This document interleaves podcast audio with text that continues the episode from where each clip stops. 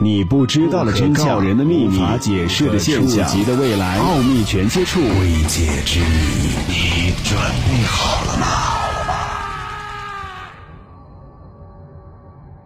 欢迎收听《奥秘全接触之未解之谜》，我是肖峰。劲松鬼楼是在北京城传的最多的一个闹鬼地点。与北京朝内大街八十一号鬼楼的闹鬼传闻一样，非常的恐怖。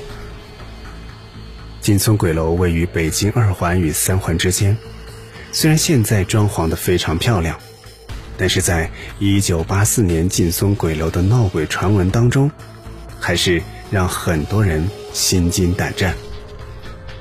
劲松鬼楼闹鬼是真的假的？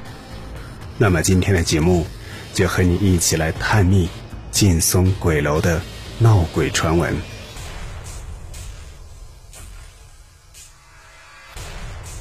劲松鬼楼真名叫做劲松小区，是北京城里最大的住宅区之一，贯穿东南地段的二环与三环，整条主干大街豪华亮丽，两侧高楼耸立，人行道上法式洋漆座椅。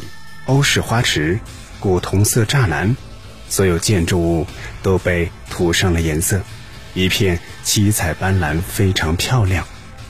但是你可能想不到，二十年前的这里是南城最大的乱葬岗，而劲松鬼楼的传闻也是从这里传出来的。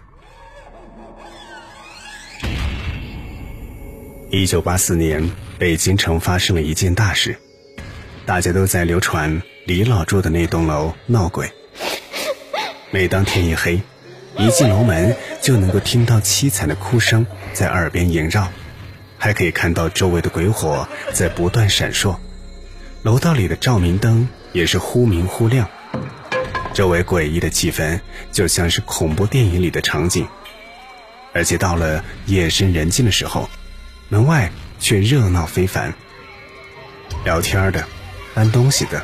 打闹的、骂孩子的声音都清清楚楚，但当人们打开房门，声音骤停，只留下探头观看的邻居面面相觑。当时那座楼是新建不久的，搬进去的住户只有一半左右。发生了这件事，楼里的住家又纷纷搬走了，只剩下空楼。奇怪的是，人搬走了。鬼也好像跟着走了，整个空楼安安静静。于是有些实在没房住的人又悄悄地搬了回来，开始几天平安无事。直到那天，有一位老太太晚饭后遛弯回来，上了楼梯，看到有一个披着长发的女子在自家门前站着。老太太纳闷不认识啊。便问那个背对自己的女人找谁，问了两遍，也没有回应。老太太便一边叫屋里的老伴儿和儿子的名字，一边上前拉他一把，想把他推到一边，自己进屋去。女人被拉了一把，就慢慢的转过身来，就着楼道昏暗的灯光，老太太看见了他的正面，惊吓当中瘫了过去。他的家人听见叫声来开门，看见母亲不省人事的躺在地上，马上把她送进医院抢救。老太太醒了以后还吓得浑身哆嗦，断断续续的说了事情的经过。原来那个女人转过身子，老太太看见她的那一面还是长发披肩的背影。可怜这个老太太被吓得不能下床。还整天疑神疑鬼、絮絮叨叨不知所云，最后只好被送回乡下老家休养。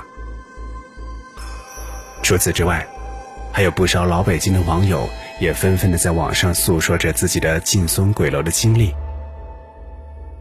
一位网友说：“那年我八岁，在这座鬼楼后面的小学校上三年级，在满城风雨时，曾不顾家长的恐吓。”和几个胆大的同学偷偷去侦查过这个楼，因为楼门朝北开，一进楼道便有阵阵阴风迎面吹来，我能感觉到自己的汗毛都竖了起来。那个时候还没有声控灯，走上几级台阶，楼道灯突然亮了，而这个时候是白天，并且没有任何人去拉绳。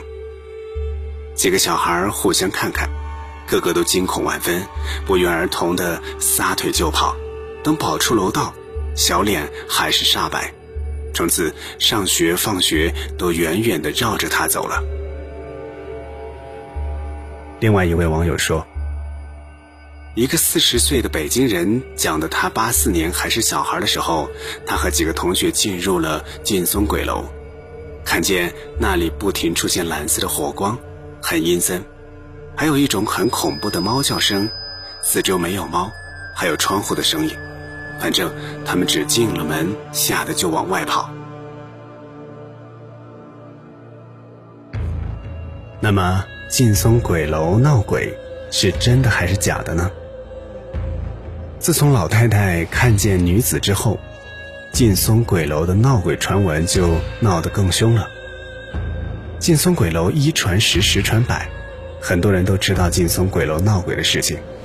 后来政府出面调查这件事情，各个领域的学者、专家纷纷来到劲松鬼楼深入研究闹鬼事件，并公开在北京晚报上发表了大量的辟谣文章，鼓励住户再搬回来，同时派遣了大量的警卫守卫劲松鬼楼。当时报纸上讲，鬼火是因为磷在空气中燃烧。鬼哭是因为楼道里的共振造成的。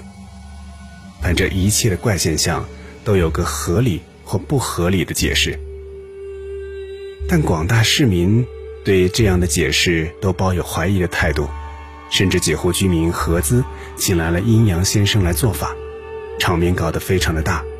不管怎么样，还是有些效果。这栋楼的鬼故事倒是越来越少了。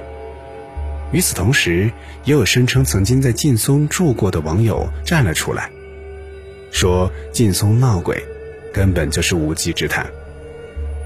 他说：“本人从小家住劲松，现在告诉大家网上疯传的劲松鬼楼到底怎么回事。劲松鬼楼基本上两个版本，一则说是一二七楼，就是邮局旁的那个高楼为鬼楼。”说有个女的半夜从那里跳楼什么的，真正情况是我上小学的时候，反正是一九九三年以前的事情。